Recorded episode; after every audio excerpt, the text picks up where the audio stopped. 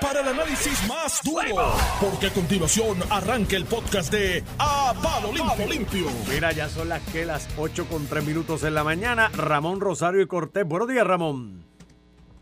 Muy buenos días, Normando. Viene, Normando, Por es fin, viernes. gracias a Dios Mira para allá, la mente maestra sabe que va a Ponce. Está bailando. Esa cara ahí. lo dice. Va de cabeza para allá. Y está también mi querido amigo Iván Antonio Rivera Reyes en su programa. A palo limpio, estamos aquí, estamos vivos, viernes, inicio de fin de semana. Y esto no es weekend largo, no, hay que trabajar. no, el otro.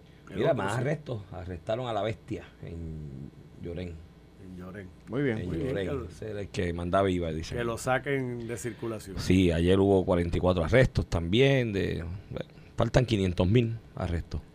Por lo del KERSAP, porque este país. Bueno, y Mira, y- hoy pinta interesante. Oí tu entrevista bueno, con el alcalde. Aguadilla. Julio Roldán. Pero eso es malo. eso es Deja palabra eso, mala. yo no sé, este, ¿qué fue lo que pasó? Es que, pero en Aguadilla es malo, la pregunta, porque en Aguadilla al galón de leche le dicen mamerro. Yo no me atrevería a decir mamerro en otro lugar, pero en Aguadilla me dijeron que si tú vas a pedir un galón de leche, pide un mamerro. Y leche. dan. Y pues, ¿Y qué te dan? el mamerro. el mamerro de leche. Está bien, está bien, está bien. Eh, total, eso, mira, esa que dice el alcalde que está ofendido, se lo han dicho a Ramón y Ramón no ¿Cómo? ha. ¿Eh? Esto se lo han dicho a Ramón en alguna Ha ocasión. llegado el momento de yo Llega un viernes, este tipo no se Mira, y. Ramón, y cuando se lo han dicho, Ramón dice, ah, tú también me conoces. Mira qué cosa tú tan Este- popular que soy. Este sé. Armando, buen viaje para allá para fajarlo. Mira, este, cógelo por la orilla. Ah, ¿de qué bueno, verdad? qué bueno. Mm, mm. Toma, tómate una foto Mm. con los dos y me la envía. A que, mira, a que Jennifer, a que Jennifer promete unas nuevas 936. Seguro, seguro que no. Mira, Iván, vamos a empezar con el. No hay muchas cosas, está lo de Aguadilla. Vamos a empezar con Aguadilla. Tenemos que hablar de lo de la decisión del apelativo ayer sobre la solicitud de inhibición de la juez en el caso de Mariano Nogales, que el apelativo se expresó. En el Sí, sí, vamos a hablar, vamos a hablar, vamos a hablar. hablar de eso. Este, Eh, conferencia de prensa del Partido Popular, lo el que se nombramiento anunció de ayer. conferencia. Escuché a la licenciada Anglero. Oye, te tengo que decir, empezó bien. Hizo expresiones que, que me, me sí, parecen vamos, muy vamos. correctas y muy coherentes. Vamos a tocar ese. Vamos y a los posibles conflictos que puede haber en los nombramientos, porque es que ahí hay un nombramiento que coge dos sombreros que puede ver. No, no, tiene su razón de ser y lo, lo vamos No, a explicar no, cuando sí, lleguemos a ese tema. Sí, ahora el Se chavo. llama Chavito. Eh, habrá chavo, Mira, pero puede tiene, tiene su razón de ser. Mira, Iván, vamos a empezar eh, Ah, mira Mundi, qué linda. en Aguadilla. Mira Mundi en se Georgia. se ve feliz. se ve tan feliz. Mira, Iván, tú sabes que la gente no está viendo a Mundi, ¿verdad? se fue para esta Mira, ¿vamos a trabajar o no vamos a trabajar? Dale, dale, dale, que por eso te pagan. Este, el- hoy salió, ¿verdad? Un reportaje donde aparentemente hubo un incidente ayer en la legislatura municipal, la legislatura municipal en Aguadilla, eh, que está controlada por el Partido Nuevo Progresista. El- la legislatura en la alc- alcaldía de Aguadilla se decidió por 40 votos, una cosa así. Este, ganó el Partido Popular la alcaldía, la legislatura tiene legisladores de mayoría del Partido Nuevo Progresista. El alcalde hoy pidió eh, que cesaran sus funciones, o sea, que renunciaran, que sacaran, que expulsaran al vicepresidente eh, de la legislatura municipal, eh, porque alegadamente en, la legislatura siempre cita al alcalde, el alcalde tiene que exponer, eso es parte, ¿verdad?, que pasa en los municipios a nivel municipal bajo la ley de municipios autónomos, que un altercado le dijo una palabra soez, ¿verdad?, el, el- lo que vi en los medios impresos durante el día de hoy, aparentemente la palabra es mamá Sí, De la lo- tranca, lo- y la sabes. tranca. Eso es que yo no. yo no Este, sé. no, es, es- Iván, sin lugar a dudas, una palabra soez. Y no, Ah, a, a mí no me gustaría Digo, tener un... No está mal. Paréntesis, yo- eso es insultar a una No, no, persona. para- y esto yo lo he dicho y tengo que ser consistente. Yo no sé si para pasó. Mí, para mí las palabras malas no existen. Las palabras Sí, no son sí. ni malas ni buenas. Está bien, pero Iván, yo te, yo te he visto a ti hablar en un foro público. Eh, con foros 20 veces, contigo he compartido foros y tú no te expresas así. No me digas No, que las palabras no son malas. Públicamente no. en No, el- claro, digo, y, y, y también Malo, es el uso que le das. En ese que caso si podría, en discrepas- ese caso podría ser malo porque es una que manera si de tú discrepas, una que si tú discrepas y tú y yo hicimos 25 mil debates en el Tony en derecho, donde, donde teníamos posiciones encontradas, tú no me ibas a decir eso.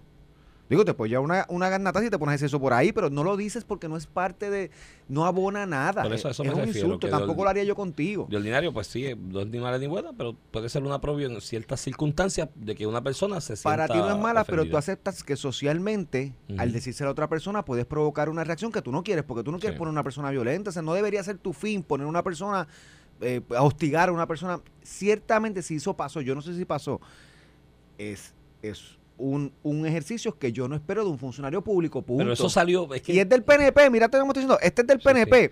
Ahora, Lo que pasa es que me falta contexto ahí, porque eso de la nada este pues por eso yo no sé lo que pasó, pero si, si entre una discusión acalorada, mm. alguien le dice esa palabra, un funcionario público le dice esa palabra a otro funcionario público, yo voy a estar en desacuerdo. Este, y punto.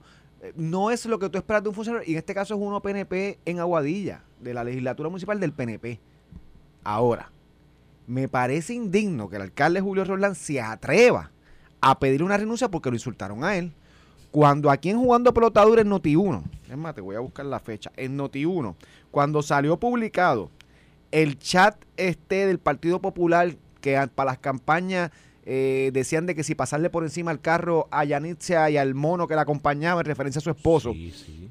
Y le decían mona a ella también. le decían Sí. prostituta, Sí. le decían animal. De hecho, el hijo de Julio Roldán, en ese chat del Partido Popular, el hijo le dijo a Yanisa Irizarri, se refería a ella como el animal. Y tú sabes lo que dijo Julio Roldán aquí, una entrevista que le hizo Ferdinand y estaba Carlos Mercader, aquí en Noti1. Búsquenla. Fue el 25 de febrero del 2022. No tan, no tan lejos, papá. 25 de febrero del 2022. Le dijo, ¿qué tiene eso de malo? Julio Roldán sobre su hijo. Eso de llamar animal a una mujer, que eso es parte de la expresión. Libertad de expresión. ¿Ah? Él dijo que era libertad de expresión. Y que no veía nada malo en llamar animal a una mujer. Eso es cuando fue su hijo en un chat del Partido Popular. No, No, nada pidió más. No renuncia, no, animal nada más, le dijeron. palabra. condenó a nadie, no hizo nada. De hecho, lo justificó. Eso es parte de su libertad de expresión. Ahora, cuando le toca un insulto a él, que tiene la piel finita, que le dicen cosas, mira, más leniente lo que se le, se lo dijo, se le dijo a Yanis Elizari en el chat que su hijo participó y le decía animal a la alcaldesa, exalcaldesa. En ese, él no tiene que renunciar, eso es libertad de expresión. De hecho, un puesto tiene en la Cámara con Tatito Hernández y nunca se le hizo al hijo. Y ahora cuando es un PNP que le dice a él mamá de la tranca, lo que sea, le pide la renuncia. Y tiene que salir y tiene que votar. ¿Qué clase de que- hipocresía? ¿Con qué pantalones y dignidad este alcalde puede decir que unos y otros? No, esta es la gran hipocresía del Partido No, Popular. aparte de pedirle la renuncia, porque, qué sé yo, no sé, en el contexto y que se dio esto y demás, y puedas decir, pues un legislador debe renunciar por eso, es la indignación que mostraba. Estaba aquí con Normando desgarrándose las vestiduras y diciendo, no, esto es mío la dignidad, y rápido metió a la mujer puertorriqueña, tiene que pedirle perdón a las mujeres. Y, ¿sabes? Este, cuando ya, ¿sabes? Mano, y esto lo hemos hablado aquí mil veces, uno tiene que ser consistente en la vida. Uno no puede estar utilizando una vara en unas circunstancias cuando es el otro, cuando es el del otro partido, cuando es el del otro grupo, cuando es un interés encontrado con el mío y cuando es conmigo y los míos, utilizar una distinta. Uno tiene que ser consistente. Por eso es que yo en cuanto a esto y, te, y empecé el programa diciendo, yo para mí las palabras soeces no existen, eso de palabras malas o buenas no existen. Malo es el no contexto y lo que lo utiliza y cuando tú lo utilizas por un aprobio, pues si lo utilizas por un aprobio, tienes que estar dispuesto a que venga la garnata detrás o, o- o la, o la acción de, de, de Y que no debería ser, Iván. ese no debería ser. bien, no debería ser funcionarios y públicos. te lo estipulo. Estaba en una comisión lo- de una legislatura Te lo municipal. estipulo, pero pa- para mantener la consistencia, vuelvo y te repito, no puede aquí. Aquí, y esto lo habíamos hablado, tú lo traíste, lo señalaste, de sectores del país, de medios de comunicación, eh, analistas, analistas y analistas, eh, eh, qué sé yo, periodistas, grupos de interés, grupos de derechos de la mujer, o qué sé yo, que dicen que defienden los derechos de la mujer, que cuando el llamado chat o el famoso chat del verano del 19. Se indignó todo el mundo y esto era la cosa más grande y la ofensa más grande. Y luego con este de Aguadilla que tú haces referencia ahora, pues no. Y como nadie se indignó, pues el alcalde llegó hasta a decir que eso era la libertad de expresión de su hijo y de los que estaban ahí. porque y que era- no veía nada y malo que no veía nada malo. Entonces ahí viene la ahí viene la inconsistencia y usted tiene que ser consistente en la vida y en política más aún. Y yo como mantengo la consistencia dije que en lo del chat del verano del 19 lo que veía era un gran acto de hipocresía de mucha gente, porque son mucha gente que tienen su chat privado y se hablan, que de hecho esa, ahí hay una diferencia entre lo que se dice en un chat privado y esto. Esto se dice en un foro público, en una, un cuerpo eh, legislativo a nivel municipal, que es público, ¿no? ya no es privado, tú no tienes ahí una presunción o una, o, una, eh, eh, una estimación de que privado lo que estás diciendo entre un grupo privado cerrado en el que te sientas en confianza. pero no podías decir eso en el verano del 19, después en el de Aguadilla decir que todo estaba bien y ahora porque te dicen una palabra que para mí también es como que, no sé, este, eh, insisto, no existen palabras malas ni buenas para mí. Eh, ahora, es, ahora es indignación y tiene que renunciar y estoy indignado y se le faltó el respeto a la mujer puertorriqueña y, y demás. Este, así que eh, tiene que ser consistente. Aquí esto da ya asco, en esta cuestión de que las cosas se, se analizan y se discuten y se hacen los ofendidos y no ofendidos dependiendo de quién sea, dependiendo lo que haga, si es del otro partido o del otro grupo, del interés encontrado, es un delito, es un crimen que tiene que renunciar, irse del país, pero cuando lo hacen los de ellos lo defienden. Mira Mariana Nogales. Este, y, y ya, mano, vamos. ¿Sabes? Tenemos que dar el paso para el frente en esto. No podemos seguir como sociedad en esto. Tienes que ser consistente. Lo que tú reprochas, lo tienes que reprochar para el del otro partido y para el tuyo también. Y viceversa, lo que apruebas, pues tienes que aprobarlo para el otro partido también. No puedes ser selectivo en esto y hacerte la víctima ahora. Amén. Y paréntesis en esto, de que escuché la entrevista completa con Normando de este alcalde. Si yo fuera elector de Aguadilla, yo no voto por este gallo, brother. Nah. Ahí hay una, aparte de esta hipocresía y este asunto de habla de ganancia aventura, ahí hay, unas, hay unos problemas de megalomanía en la forma que este individuo habla. Hay unos problemas de, de, de, de enajenación de la realidad eh, política y económica de los municipios en Puerto Rico, incluyendo el de él, que yo no votaré por él. Este gallo viene y se zumba ahí con a boca jarro que él va a ganar por tres mil votos, que esto va a ser eh, eso se graba y se guarda, brother. ¿Me entiendes? Si no ganas por 3 mil y ganas por 100, pues te lo restregan en la cara y demás. 40. Entonces, bien, mírate lo que dice. Mira, dentro de tirarle la caca al otro, el que estaba antes, porque siempre hay que echarle la caca al que estaba antes. Esta es la otra vaina aquí No, no, este fue hasta el otro, hasta Carlos Méndez. Fue más atrás. no, porque él le echa la culpa a Carlos Méndez y que la exalcaldesa Jenny Cirizari era la ayudante de él, algo así. La, sí, ya trabajó en el municipio. La, la mano derecha de él y quédate ella también en esa vaina de siempre echarle la culpa al anterior, ¿no? De lo malo que pase, viene y dice que hay una investigación y que estamos a punto. dice, vamos a hacer obra que se acabó, mira toda la obra que vamos a hacer y todo lo que viene. Y después dicen, pero nos van a quitar los fondos federales, estamos en riesgo porque. Y yo, mi, mi hermano, acabas de decir que vas a ganar por 3 mil votos. Toda la obra que vas a hacer, si te quitan los fondos federales, no vas a hacer nada de eso. Ni vas a ganar por 3 mil votos tampoco. Entonces, hey, hoy, hoy una persona enajenada de lo que debe ser un dirigente a una unidad administrativa como lo que se llama un municipio. Y yo te lo digo sinceramente, cuando iba por tres cuartas partes de la entrevista, hasta en que entraran al asunto este de la palabra que le dijeron o le dejaron de decir, yo dije, no, mano, si yo viviera en Aguadilla, yo tipo así yo no voto. Allá hay una enajenación de la, de la, y, y haciendo relación a hechos y conceptos que no son como él dice, o sea, son, son otras realidades las que, las que operan en, en los hechos. Y pues, ahí cada cual con lo suyo, veremos qué es lo que pasa en, en ese municipio eventualmente y qué es lo que pasa con este legislador. Pero mira, Iván, y para pasar. Este, dio ahí comidilla para que le saquen lo que él dijo en el pasado. Porque... Y, y para pasar al otro tema, ¿verdad? Este, digo, quiero aclarar que el presidente de la legislatura municipal, el del PNP en Aguadilla, David González Pumarejo, este, repudió las expresiones públicamente allá y se lo dijo al alcalde en Aguadilla y, lo dijo aquí en Noti1. Y el alcalde lo dijo aquí también lo reconoció. Que repudiaba las expresiones. Que es un comportamiento distinto al que hizo el alcalde cuando se trataba del chat que él mismo dijo en Noti1 que creó su hijo para la campaña del Partido Popular en Aguadilla.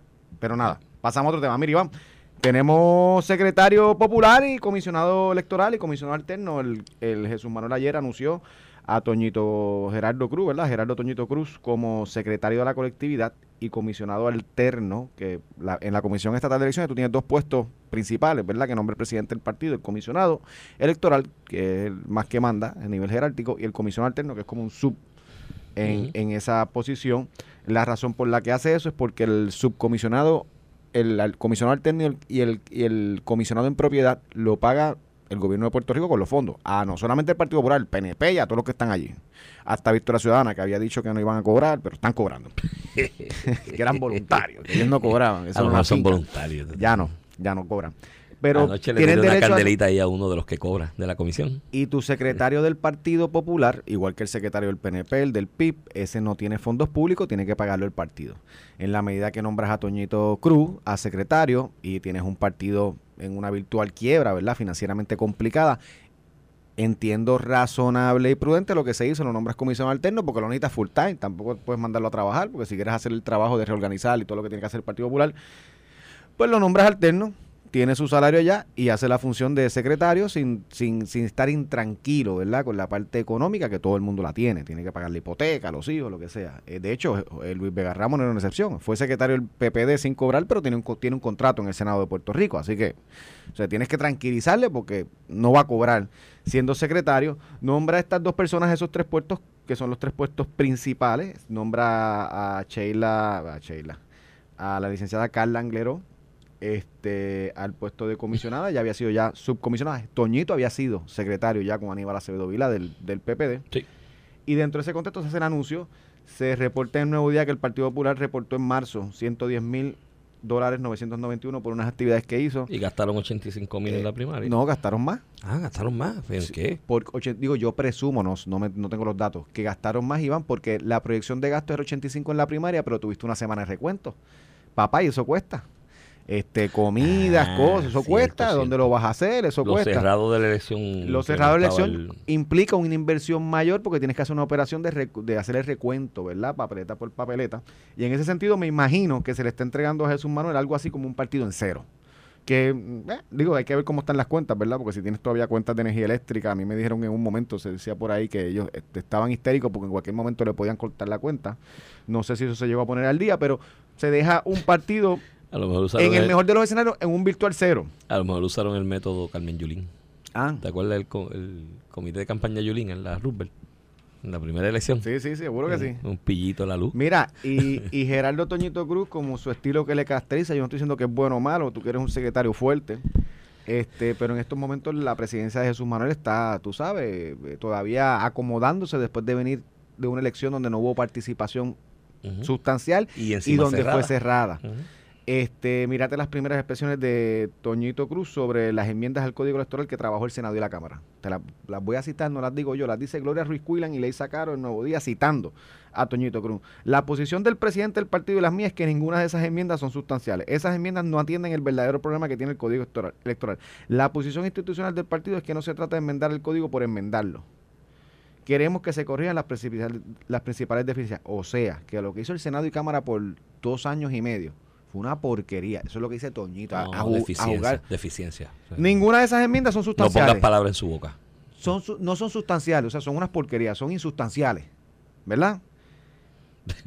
Y no se trata de enmendar el código por enmendar. O sea, que esas eran enmendarlo por enmendarlo. Entonces, eso era por, por decir que lo enmendé.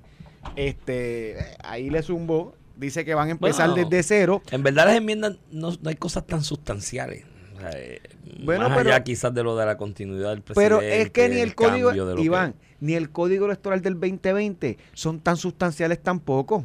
Sí, sí. Era la misma ley, el la misma 2012. ley 78 del 2011. Sí, sí. Le hicieron unos cambios Lo aquí del y voto allá. adelantado, el registro electrónico, esas cositas. Eh, pues que- por eso, pero el esquema, el esquema sí. de cómo tú operas la elección es el mismo. Y estas, pues, sí, también. De hecho, si tú derogas el código del 2020 y vuelves a la ley 78 del 2011, tampoco hiciste enmiendas sustanciales Mira. porque la diferencia no es tanta. Dalmau, échate para allá. Pero Dalmau, porque tú quieres tocar a No se Ramón. está pegando. Mira, te está tocando Dalmau ahí. Este, Pasa voy- por recursos voy a humanos, recursos bueno. humanos. Mira, y, Iván, en ese sentido, este, creo que le metió un charrascazo, creo que es la posición, yo no estoy diciendo que está correcto o incorrecto. Toñito públicamente dicho expresó, sí, pero ahora es secretario del partido. Claro, de- quizás Hiciste un comité, debe haber un tono más, más Iván, conciliador. Iván, hiciste, el Partido Popular hizo un comité para evaluar el código electoral, que está Toñito. Y también están los dos presidentes de los cuerpos. Y vas para ese comité a hablar de enmiendas y ya le diste que lo que ellos hicieron Una antes es una porquería. O sea, es la manera en que tú entras a, a discutir este tema. Yo leí esto y dije, mano, este tipo Ya va con, la- lo- con las bombas. Pero Porque una cosa es antes de la elección, pero después de la elección tú buscas conciliar. Y para tú decir que estás en desacuerdo y que vas a trabajar esto desde cero, no tienes que decir que eso fue una porquería lo que hicieron. Tú sabes no tienes que decirlo. Tú sabes lo que me gustó Aunque de, lo piense. Tú sabes lo que me gustó de las expresiones de la licenciada Angleró y me y, y- y me alegro que lo haya hecho. De hecho, muy buena entrevista. Yo la conozco a ella de refilón allí, algunas cositas en la Comisión Estatal de Elecciones en algún momento que, que tuve por allí que comparecer como abogado ¿no? en, en litigios electorales. Y, pero no conozco mucho de ella, pero me gustó, muy buena entrevista, fue muy asertiva en las respuestas. Comunica muy bien. Comunicó muy bien. Y digo, Toñito también. Y dijo algo, y dijo algo, sí, pero Toñito le estás diciendo ahí que... La sustancia, pero no es que no comunica. Hay gente que no sabe hablar. Bueno, pero vamos por parte, como dice Jack el destripador. Este, el asunto de esto es, tú tienes un punto ahí.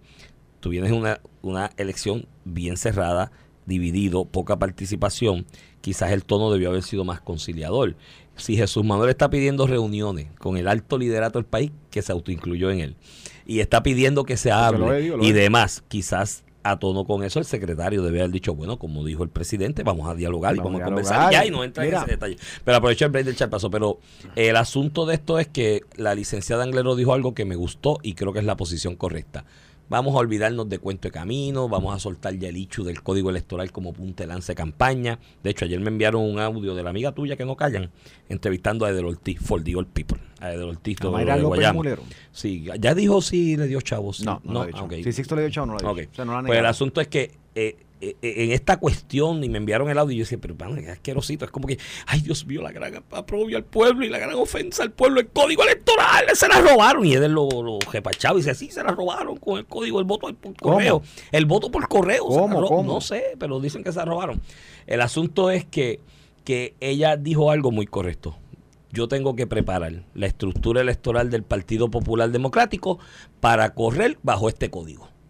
Y con este código correr para ganar Y- con este código. Y eso ¿Y eso es. va a pasar? Eso No es. enmienda, no van a Por eso, enmienda. y- Van a van a empezar de cero. Pero la postura correcta de un Y comisionado. hay que erradicar candidatura. la por eso no va, no va a pasar enmiendas, pero la postura correcta, y la felicito por eso, de un comisionado o comisionada del PPD hoy, y la de los otros partidos también, dejen el llantén ya. Esas son las reglas de juego. Yo me metí al juego con esas reglas y voy a ganar Gana, con esas reglas. Gana y cámbiala. Tú sabes. Gana y cámbiala. Pero, no pero tienes que ganar primero eso, y ya tú y sabes cuáles son.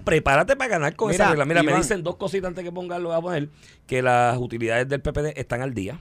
Muy bien. Que eso, Pues se lo dejaron en cero. Me dice otro radio escucha que el único que falta es Yossi, que lo vuelvan a traer al PPD para que esté el equipo el completo equipo de completo. Aníbal. Fíjate, Sí, creo en que el los son- 2004. Son, son buenos nombramientos. Y otra persona me dice que si lo del alcalde de Aguadilla en la legislatura, que si de verdad era una ofensa o era un piropo. Mira, voy a poner.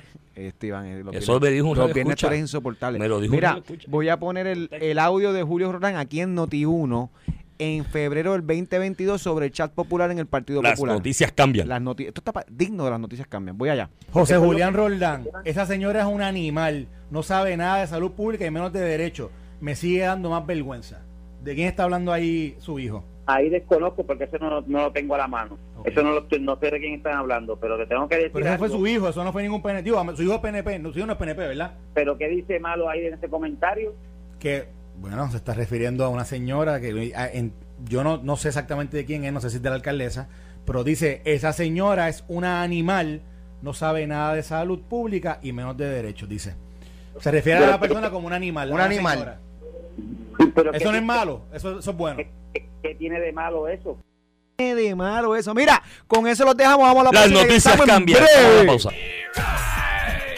Estás escuchando el podcast de A Palo Limpio de Noti1630. De regreso aquí a Palo Limpio por Noti 1630. Yuyun, no lo distraigas, que no trabaja, ¿viste? No, muchacho. Se deja ir por ti. Este Iván Rivera, quien te habla, acompaño al licenciado Ramón Rosario Cortés y Valiente. Buenos días, Iván Antonio. Mira, de las Hoy cosas viernes. que dijo el alcalde de Aguadilla, dijo que estuvo el productor de la Casa de Papel que escogió Aguadilla por lo bien que lo está haciendo en Aguadilla, para venir Por a visitar. Aguadilla es bien de hecho, no es el productor de la Casa de Papel, es el que hace el personaje del profesor. El del Y profesor. yo, en mi, cerca de mi casa, yo no lo quería. Me vaya a hacer un plan para jobarme algo. Mira, eh, Aguadilla es un municipio muy bonito. No Aguadilla ahora, de toda la vida, Aguadilla es vida. espectacular. A mí me encanta. Bueno, por eso aprendí la historia de lo del mamerro, porque una vez estaba, yo me quedaba mucho en Aguadilla en una época. Y te dieron uno. ¿Cómo? Y te dieron uno. Eh, es que nunca lo pedí así. La leche. No, nunca lo pedí. Ejemplo, Iván dice vaya- que le dicen mamerro la leche. al galón, al galón. Al galón. de leche, que tú pides un mamerro de leche, es un galón de leche. Este, pero nunca lo pedí así porque yo iba a la panadería y estaba la neverita ahí, cogí y lo pagaba, ¿no? Nunca tuve la oportunidad de pedirlo, a ver si era verdad o me estaba engañando, a lo mejor me estaba engañando. Oye, si alguien de Pero Aguadilla me está oyendo, que me escriba para ver si es verdad eso. estrict- en estricto hechos, Mm. Te llevaste un mamerro de, la, de una... Si es que le dicen así, pues a lo mejor era una No, broma que me estaban Mira. Iván, este, quiero tocarte, ¿verdad? Que quiero discutir contigo dos temas eh, en esta segunda media hora. Y voy a empezar con el del el caso de Mariana Nogales.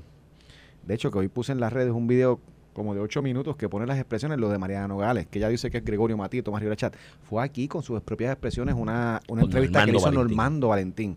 Y vean el video porque está bello. Lo echa para atrás y para adelante, lo que ella misma dijo. Ella misma aceptando que fue un error, que, que en, una, en una dice que se lo olvidó, en otra dice que no, que fue un error, que no puso esas propiedades, bla, bla, bla. Anyway, ¿Por qué tú crees que... véalo y jústalo usted. ¿por, De hecho, qué, por qué tú crees que, le dieron que una- Natal dijo que iba a cejar noti le dieron una multa de 2.000 en el- la Cámara porque la Cámara no te puede acusar, lo que puede hacer es sancionarte. Bueno, su, Le su dio- compañero representante de su partido votó, a, favor votó a favor de esa multa. y le preguntan a ella por eso y titubea, olvídate. no. Y la mayoría de las entrevistas, ¿verdad? O pedazos de ese video es Normando haciendo la entrevista. Pues sabes que ella había paralizado la representación legal eh, a su nombre, había paralizado el proceso de regla 6 eh, ante un argumento que la juez se tenía que inhibir. La juez allí en instancia correctamente denegó el pedido porque la razón era porque había emitido una orden de allanamiento. Lo que yo, lo, yo leí la cita aquí, ese caso es del orden para- 1960. Era orden para solicitar unos, los se- unos estados bancarios. Desde los 60 el Tribunal Supremo había que resuelto de hecho esto, esos estados bancarios no son parte de la prueba. de que el hecho de que de- además aunque sea parte de la prueba la juez no ve eso porque es que yo emito la orden para que te la den a ti No, tú y no, la tú no la presentas al tribunal hasta que presentas la acusación y eso está resuelto no de ahora es del 60 y por ahí para arriba toda la jurisprudencia tanto del Supremo como del apelativo en Puerto Rico dice que eso no es razón para inhibirse pues dado eso pero yo entendí la estrategia la estrategia era ya tengo información de lo que van a presentar en mi contra Y me preparo para yo paralizo esto y me preparo para yo presentar semanas. pruebas. De hecho, que van a presentar documentos y dos testigos. Hoy eh, lo anuncian que tienen dos testigos Sí, lo habían y anunciado aquel pruebas. ¿Cuáles eran los dos testigos y el índice la prueba? Y Y, ahora te- en- ya saben más o menos por dónde viene Ya y te sabe, preparan. ya sabe por dónde viene. Eh, le salió bien a la defensa. la defensa lo quiere paralizar. De hecho, Con- puede paralizarlo más. con un argumento, con un argumento difícil de sostener en derecho porque es un argumento resuelto. Sí, ellos La juez decidió que no, Eso se apela en el ordenamiento jurídico ante el, el juez administrador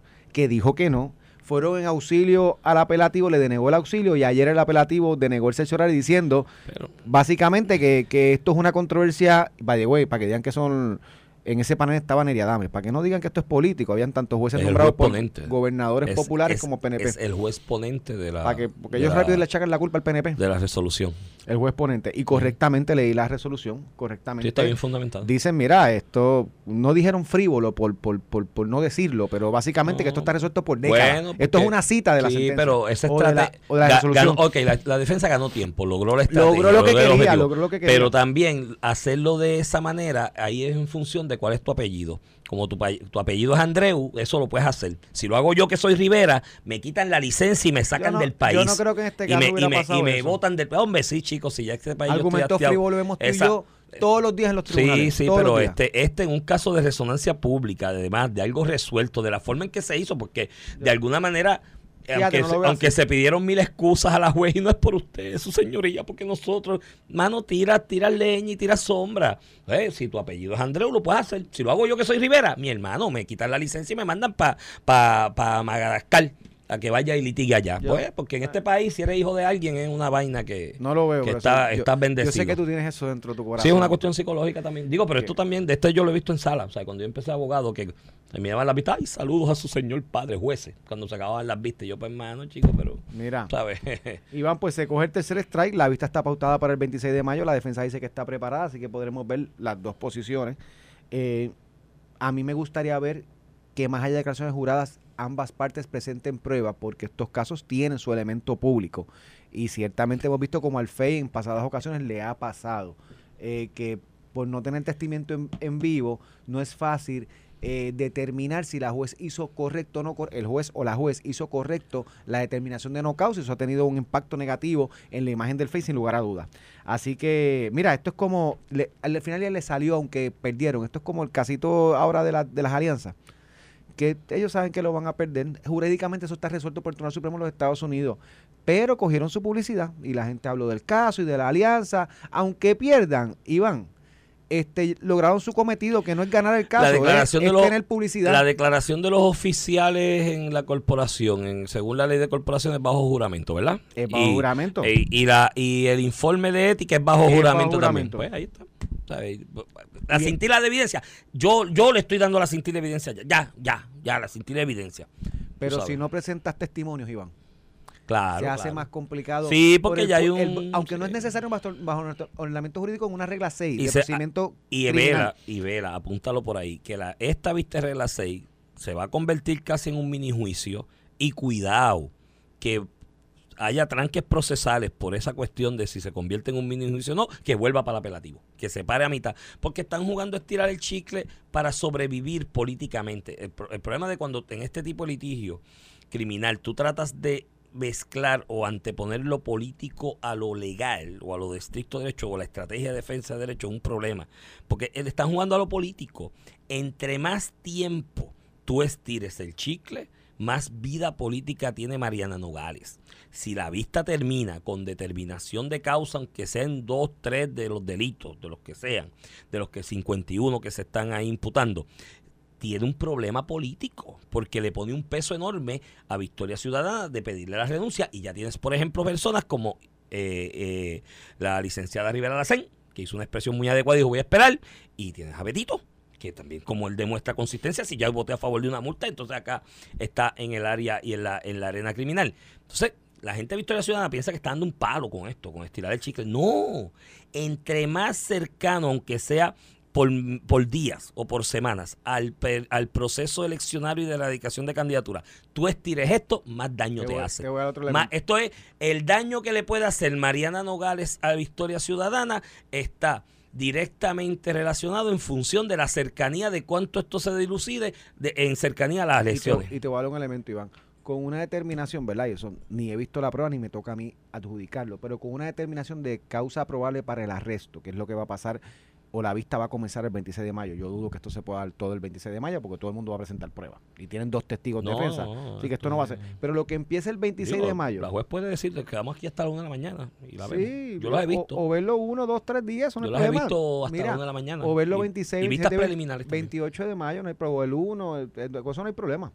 Este, el ver la vista como tal y una determinación de causa probable, Iván, la presión será mucha para que ella renuncie. Y creo que en ese escenario va a ser insostenible políticamente para Victoria Ciudadana mantenerla ella en el puesto si, teniendo una determinación de causa probable por los delitos que sean evasión contributiva, perjurio, los que sean, los que han anunciado. Eh, y en ese sentido se abre una plaza interesante en la Cámara de Representantes que muy bien pudiera llenar algunos de los líderes de Victoria Ciudadana que, que, que, que no tienen posiciones formales, ¿verdad? Este eh, la misma la misma Alexandra Lúgaro que eh, renunció a sus funciones en, en Foundation for Puerto Rico, las empresas, una de las corporaciones, una de las corporaciones sin fines de lucro de, de John Borchow, este podría ser Manuel Natal también, así que por ahí puede estar eh, eh, pululando la cosa. Ciertamente con una determinación de causa probable va a ser difícil mantenerla. Mira, Iván, con eso te quiero brincar al otro tema. Con esto de, lo- de los proyectos sobre el aborto que ha estado viendo tanto el proyecto de en la Cámara con Lizy Burgo como en el Senado con Joan Rodríguez Bebe, ayer salió una noticia, Iván, que yo te diré una cosa, esto es como para primera plana y esto es para estar hablándolo a nauseam, porque esto es, esto es un escándalo de grandes proporciones. Las, eh, la, en las vistas se citó insistente- insistentemente, ¿verdad? están discutiendo cómo es el aborto en Puerto Rico, sí, en efecto, lo quieren regular y limitar bajo la jurisprudencia del Tribunal Supremo de los Estados Unidos y se ha estado citando a diferentes sectores, eh, tanto salubristas como eh, gubernamentales, para atender eh, el tema, para buscar información y fueron distintas clínicas de terminación de embarazo, clínicas de aborto, clínicas donde la persona ejerce ese derecho, ¿verdad? Allí, es una clínica, no es un hospital ordinario, es una clínica de servicio donde se practican los abortos. Y entre las investigaciones se reveló que solamente iban en los pasados cinco años, estamos hablando cinco años, los pasados cinco años, 118 menores de, de menos de 15 años, de 15 años o menos, 118 menores, mujeres, niñas, son niñas, 15 años, niñas, se practicaron abortos en las clínicas, y en, en cuatro específicamente, 118. El código penal en Puerto Rico, como es en la gran mayoría del mundo, establece una edad para tú consentir una relación sexual. Eh, si, un ni- si una niña o un niño a los 12, 13, 14 años le dice a un adulto, sí, yo quiero tener una relación sexual, eso en nuestro ordenamiento jurídico con razón se, se considera violación, porque no se le reconoce la capacidad a ese niño para consentir esa relación íntima, eh, de- tan, de- tan personal y, y menor- determinante de su vida. Menor de 16 años. Menor de 16 años, Que se cambió en el 2004 Cuatro. con el. Código Nuevo, 2005, que es la vigencia del Código Penal de aquel entonces, porque antes de eso se utilizaba la edad del Código Penal Internacional Modelo, que era 14 años. o sea, que en Puerto Rico se, se determinó, ¿verdad? Y con razón, imagínese una, Iván, tú tienes una nena, que a los 15 años hubiera tenido una relación sexual con un adulto. Tú- eso para ti, eso, para ti, para el ordenamiento jurídico, eso es una violación. O sea, En el ordenamiento jurídico es una violación. Eh, Eh, hay debates sobre si 16 es muy alto, 14 a nivel internacional, pero en Puerto Rico ya el legislador decidió que es 16. ¿Qué dice? Y ese es el O sea, Estado de Derecho. Es un delito de violación, de agresión sexual, como se conoce ahora. O sea, que no es, es lo mismo que si un hombre con una mujer y la somete a, una, a un acto sexual de forma violenta, a, a que lo hagas con una menor de 16 años, 15 años o menos, eh, aunque esa persona diga que quiera hacer el acto sexual, aunque esa niña o niño quiera hacer el acto sexual. 118 en los pasados 5 años. Esto es cerca de 28 casos por año, ¿verdad? Si lo vamos a, a, divi- a- a- a dividir. 5 años menos de 20, cerca de 20. Cerca de 20. Un poquito más. Y en ese sentido, Iván, aquí hubo 118 casos de violaciones y estas clínicas no los reportaron, ¿verdad? Que es el escándalo y es lo que se refiere al Departamento de la Familia, al Departamento de Justicia. Que hubo unos casos de violaciones evidentes, porque a la vez que tú ves que la niña tiene menos de 15 años y está embarazada, evidentemente tuvo un intercambio, Una relación sexual. una relación sexual íntima, y eso es violación porque ya no puede tenerlo. Que a lo mejor la llevaba el papá, a lo mejor la llevaba el Y tío ha habido casos de incesto. el vecino, sí, por eso, pero el padrastro. O sea, y le practicaban el aborto sin referirlo a las autoridades. Y by the way, eso es una obligación de cualquier facilidad. Cuando usted va a un hospital con un niño que se dio un golpe duro, qué sé yo qué, se lo tienen que reportar al departamento de la familia. Cuando una niña va a un hospital a atenderse y hay una laceración en las partes íntimas, hay que Hay un reportarlo. protocolo. Hay un protocolo que se reporta al departamento de familia. De hecho, el caso famoso este que estuvimos discutiendo, que la nena tenía las costillas rotas y tuvo que removerse y todo, fue porque Por se llevó a un hospital y ese hospital tiene que referir por obligación de ley al departamento de la de- familia que se Y investiga. la ley de protección de menores tiene incisos incluso para establecer eh, responsabilidad criminal a instituciones cuando se omite eh, activar el protocolo, El o la carencia de protocolo para denunciar ese tipo de, de- de- de apare- aparente maltrato ¿no? cuando lo recibe la institución. Y eso le aplica Eh, a hospitales, a clínicas, a a, las escuelas, a las a escuelas, escuela, a, los cuidos de niños. De hecho, esto pasa mucho en las escuelas también. De hecho, cuando una persona llega baleada a un hospital, una facilidad de salud, es obligación de reportarlo también, un protocolo que se activa la policía de Puerto Rico, porque si estaba, si tiene una bala en su cuerpo, evidentemente hubo un intercambio eh, de disparos que obliga a las facilidades médicas a reportar. En el caso de estas 118 niñas que fueron violadas, esto es un dato que dan ellas mismas, las clínicas y los reportes del Departamento de Salud. En este caso, quedaron impunes, porque en los pasados 15 años no se reportó que hubieron 118 niños. Reportaron lo que significa con una violación, una agresión sexual de quien sea, pero una agresión sexual. De hecho, y todavía estos delitos no, no- no están prescritos, porque si eso fue 15 años, estas nenas, asum- a- eso fue hace cinco- los pasados 5 años, la mayor pudo haber tenido 15 para ese periodo, tiene 20 hoy. Sí, está en los cinco años. 20 de la- años. No, no, y, y- y en agresión sexual, cuidado, yo creo que la prescripción es sí, otra. yo creo que es otra. hasta la mayoría. sí, porque la agresión sexual y cuando es caso de menores es un delito ya más severo. Hay una, hay, hay el legislador, y no sé cómo quedó en el nuevo código, de verdad que no, no, no recuerdo, pero Pero el legislador 50 decidió, años ahora. el legislador decidió que era más severo. De cárcel, era, 50 era años de una, cárcel. era una agresión sexual más severa, un delito más severo. de- Bueno, una persona que tiene relaciones sexuales, por darte un ejemplo, con una niña de 13 años, yo creo que eso es bastante Sí, severo. sí, sí, Digo, y yo eso- creo que eso es un enfermo. Y eso es lo que se decidió en el, en el Código Penal del 2005, le llamaban, es que habían unos grados, ya esos grados no existen, pero era el, ese te llevaba pena de 25 años en aquel momento. en aquel momento. Pues, I- Iván, yo creo que esto es un escándalo. Que dieron estas vistas. Yo no sé si por esto de aborto, yo no sé qué va a pasar. Bueno, pero por eso las clínicas no querían ir. Yo sé que aquí hubo un pulseo Hubo de que la senadora insistía en, en citar las clínicas de aborto y las clínicas de aborto decían que no, porque allí las trataban de manera hostil. De hecho, hubo medios de comunicación, analistas, analistas, analistas, comunicadores y demás este, comentaristas que estaban indignados y decían, no, que no vayan nada, porque esa senadora trata de manera hostil a las personas que citan allí a testificar en las vistas. Y cuando María de Lourdes Santiago ha cogido funcionarios de gobierno y les ha barrido el piso con ellos allí, que el tono no ha sido muy amistoso que digamos, ah, y es bueno, porque ahí está montándolos en el potro para que tengan que decir la verdad. Muchachos, consistencia, consistencia con los puntos. Si las clínicas van a alegar y los que están tratando de defender, porque estoy viendo gente por ahí tuiteando al respecto, tratando de justificar lo de las clínicas, si el planteamiento y argumento de las clínicas es que las clínicas no tenían que referirlo o no deberían referirlo a familia por el derecho sagrado a la intimidad de la mujer. El problema es que esa mujer tenía menos de 16 años en ese momento. Y según el Estado estableció en la norma jurídica que a los 15 años no tiene la capacidad para consentir, ¿no? Una relación sexual de igual manera a esa menor no se le puede atribuir unilateralmente la potestad de decidir lo que es su intimidad o no. El Estado es el garante de la intimidad porque es menor aún. Funciona igual para los dos lados. Porque esto es una cuestión de capacidad. Si ya decidimos como, como sociedad que 14 años era muy bajo para demostrar o establecer que una, un, un menor, el que fuera, porque aplica a los hombres también, pero en este caso niñas, no tenía la capacidad para consentir una relación sexual, por lo tanto es un delito, tampoco tiene la capacidad para ella autoproclamarse garante de su intimidad. El garante de su intimidad, en este caso, es el Estado.